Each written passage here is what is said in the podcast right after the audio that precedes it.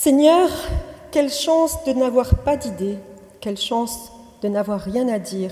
Je vais enfin t'écouter un peu. Que ma pauvreté soit le silence où tu parles, que le vide de mon esprit soit ta demeure.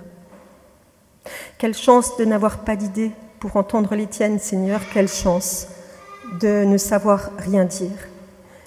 Je vais enfin rester dans le silence immobile, te regarder, Seigneur.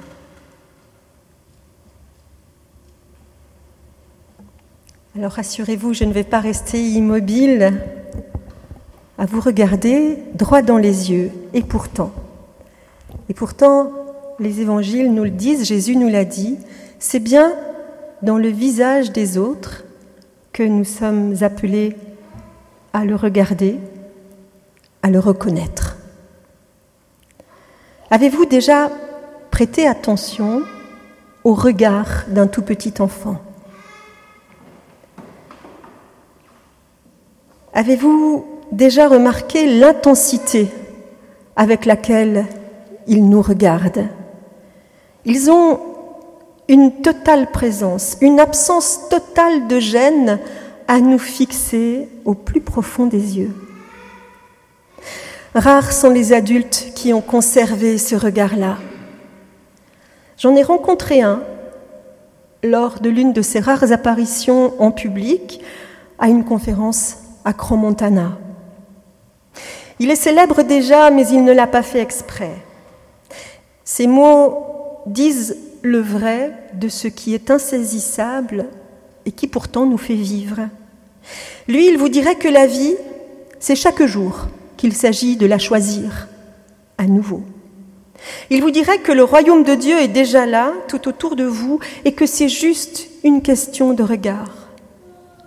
Il vous le dirait parce que c'est ça qu'il a entendu de l'évangile de Jésus-Christ. Il vous dirait que c'est juste une question de regard, de regard et de dépossession. Cette qualité d'enfance qui permet, au dire de Jésus, d'accueillir le royaume de Dieu, il en parle comme personne. Cet homme-là, c'est tout le contraire de l'homme qui est arrivé en courant pour tomber à genoux devant Jésus-Christ. Et pour lui poser de but en blanc cette drôle de question, Bon maître, que dois-je faire pour que j'hérite de vie éternelle? Ces quelques mots nous apprennent de lui que la question est pressante, qu'elle est urgente, qu'elle est sans doute très angoissée. Une seule chose te manque, lui répond Jésus. La suite du récit nous apprend que l'homme est riche, très riche, à tel point que la réponse que Jésus lui fait nous le présente en train de partir profondément triste. Car nous dit le texte, il avait de grands biens. Jésus lui a effectivement répondu, une seule chose te manque, va, vends autant que tu as et donne aux pauvres, et tu auras un trésor dans le ciel. Puis, viens, suis-moi. La question de l'homme porte sur la vie dans l'au-delà. Jésus lui répond par la vie, maintenant et ici. La question de l'homme porte sur l'héritage et Jésus lui répond par une invitation à la dépossession. L'homme s'était-il rendu compte que l'argent ne pouvait pas tout acheter? Qu'il est un jour où nous nous apercevons que c'est les choses que nous croyons posséder qui finissent par nous posséder. Que l'on peut accumuler biens et richesses, mais que rien ne vient combler notre manque, rien ne vient combler notre besoin de relation. Que rien ne vient apaiser cette angoisse qui nous prend parfois de cette question de l'après, une seule chose te manque. Alors il est vrai que cet homme n'était pas là quand Jésus a béni les enfants qui venaient à lui et qu'il n'a pas entendu ce que disait Jésus. Le royaume des cieux est à ceux qui sont pareils à eux.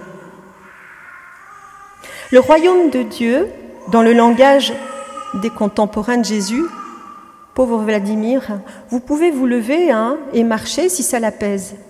Oui, oui. Oui, oui, oui. Le royaume de Dieu, c'était pas un ici et maintenant pour les contemporains de Jésus, c'était la vie d'après la vie terrestre, c'était la vie après cette vie-là.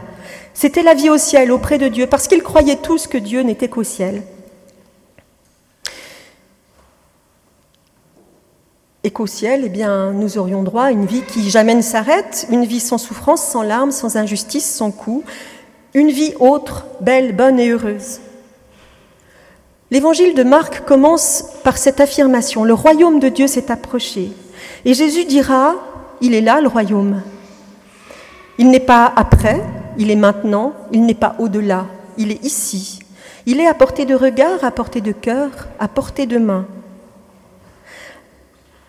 Amen, je vous le dis, celui qui n'accueille pas le royaume de Dieu comme un petit enfant, sûrement, il n'y entre pas. Et la condition ne porte effectivement pas sur demain, mais sur aujourd'hui, sur maintenant, sur cette vie que nous partageons. Elle ne porte pas sur quelque chose à faire, sur quelque chose à accomplir pour mériter ou pour obtenir, mais sur une capacité d'accueil. Le royaume nous est donné pour aujourd'hui, pour demain, pour la vie de maintenant et pour celle d'après. Reste que la vie d'aujourd'hui est notre grand problème.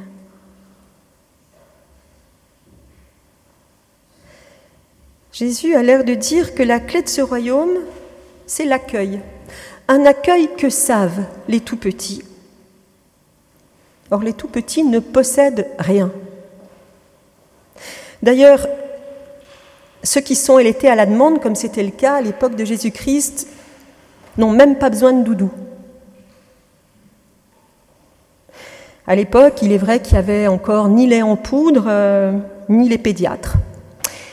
La psychologie moderne n'avait pas été non plus inventée et Jésus savait, lui, l'impuissance totale dans laquelle sont les nouveau-nés. On nous a fait croire que l'enfant est tout puissant, mais regardez quelle toute puissance. On a chaud et on ne peut pas le dire, on a faim et on nous change, on a froid et on nous bourre l'estomac. Jésus savait cette, euh, infinie vulnérabilité cette impuissance totale dans laquelle sont les tout petits et devant laquelle ils font, comme on dirait, contre mauvaise fortune, toujours bon cœur. Deux figures sont offertes à notre regard, celle de l'homme qui s'en va tout triste, sans entrer comme ça au vol dans la relation qui lui est proposée. Un peu comme nous, chaque fois que nous sommes pris par la peur de manquer, chaque fois que nous pensons qu'il nous manque encore quelque chose pour enfin être heureux, vraiment heureux, et que le bonheur est pour demain, quand nous aurons un peu plus d'argent, une nouvelle voiture, un peu plus de temps, un peu plus de vacances, une nouvelle maison ailleurs, demain. Les tout petits ne connaissent pas demain. Ils ne connaissent pas d'autre ailleurs que les bras qui les portent et qui les bercent. Ils ne connaissent qu'une seule chose, celle qui peut-être manque justement à notre homme qui s'en va si triste, la relation, faite de présence et d'absence. Sans relation, les tout petits se laissent mourir, même si leur corps reçoit nourriture et soins de base. Alors ne vous y trompez pas, il ne s'agit pas d'ériger l'enfant sans vertu ni l'enfant en roi. Jésus ne parle pas non plus de retomber en enfance, mais d'une qualité qui est propre à l'enfance, difficile à définir puisqu'il ne nous en dit rien, mais d'une qualité dont on sait qu'elle est avant tout une qualité d'être, une évidence. Les enfants ont ce privilège, écrit le poète, Personne ne leur demande de justifier leur existence. On ne demande pas à un enfant ce qu'il fait dans la vie. On le sait bien, il joue, il pleure, il rit, il vit. Et cela suffit pour vivre. L'homme qui s'en va tout triste restera enfermé dans l'avoir, dans l'avoir et dans la peur de manquer, sa peur du lendemain. Cet homme que j'ai rencontré à Cran-Montana dont je dévore les livres, a des sourires jusque dans le regard. Il a entendu ce Viens, suis-moi, et c'est la vie qu'il choisit à chaque pas, à chaque mot. Il est écrivain et poète. Il vit dans un tout petit village, dans un coin vraiment perdu de Saône-et-Loire, en France, loin du bruit, loin des lumières qui nous cachent le scintillement des étoiles la nuit. Il a essayé au tout début de sa vie d'être bibliothécaire, infirmier en psychiatrie, il a fait quelques études en, philosophie. Et puis il est entré en écriture comme on rentre au couvent. Il a 68 ans, mais il n'a pas d'âge. Il a encore maintenant la spontanéité et le rire d'un enfant. Il est chrétien sans doute, mais il ne va pas dans les temples ni dans les églises. Il dit que les mots qu'on y entend sont trop pauvres, trop petits, ou bien que c'est Dieu qui est trop grand. Sur Jésus, il écrit les mots les plus justes qui soient. Sa plume affirme, mais n'enferme rien. Ses mots caressent, mais ne martèlent rien. Ils sont parfois tranchants cependant, comme celui qu'il a pris pour maître, dont il décèle partout la présence et dont il suit les pas. De l'enfant qu'il a été, il écrit qu'il ne craignait pas la brusquerie du désir qui pose des questions excédant toute réponse possible. L'enfance est dans la vie, dit-il, comme une chambre éclairée dans la maison noire. Les enfants n'aiment pas aller dormir. Ils n'aiment pas ce congé donné chaque soir à la vie. Cette résistance au sommeil, c'est le visage de l'enfance et c'est la figure même de l'excès. Poser des questions qu'aucun sommeil ne viendra endormir. Un enfant a une connaissance immédiate de tout. Ce qu'on lui tait, il l'entend, ce qu'on lui cache, il le voit. Cette connaissance de l'invisible, il exerce partout, pour tout. C'est une connaissance fine, semblable à celle de la princesse au petit pois. Vous connaissez l'histoire de la princesse au petit pois? On cherche une épouse pour un prince.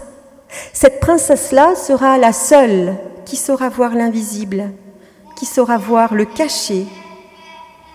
Sous l'épaisseur de sept matelas superposés, cette princesse-là est la seule qui va voir la présence de ce petit pois.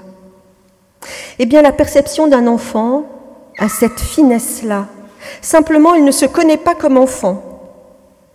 Il n'y a rien là d'étonnant, toute lumière amène avec elle sa part d'obscur. Si nous regardons le monde, si nous le contemplons, si nous nous en laissons imprégner, si nous le laissons irradier, comme fait l'enfant, alors nous n'aurons que peu de savoir direct sur nous-mêmes. À l'inverse, si nous privilégions notre propre apparence, si nous prenons notre personne comme le seul objet de notre contemplation ou de notre souci, nous nous condamnons à ne presque rien voir du monde et à en aimer très peu. Dans ce sens, l'amour et l'insouciance ne font qu'un. Comment pourrons-nous jamais prendre soin de l'autre si nous ne sommes pas en même temps complètement insouciants de nous? Le poète termine son complaisance avec des mots qui ont le même tranchant parfois que ceux de Jésus de Nazareth, des mots qui bousculent, une parole qui dérange.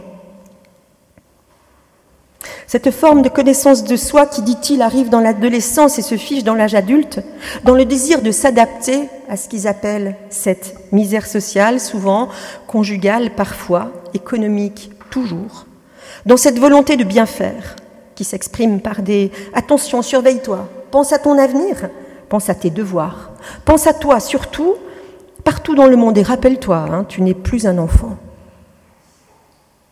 Je ne sais pas si vous l'avez remarqué, dit-il, mais les gens qui se veulent responsables, qui coiffent toute lumière avec un abat-jour de responsabilité, ont toujours l'air soucieux, funèbres. Alors merci pour nous, protestants, qui avons mis la responsabilité au cœur même de notre euh, manière de vivre. Ceux qui ne veulent rien, dit-il, ni responsables ni irresponsables, qui ne veulent qu'aimer encore et encore, ceux-là ont l'air chantant, léger. De ceci ou de cela, qui veille le mieux sur le monde, sur la vie, qui au fond est le plus responsable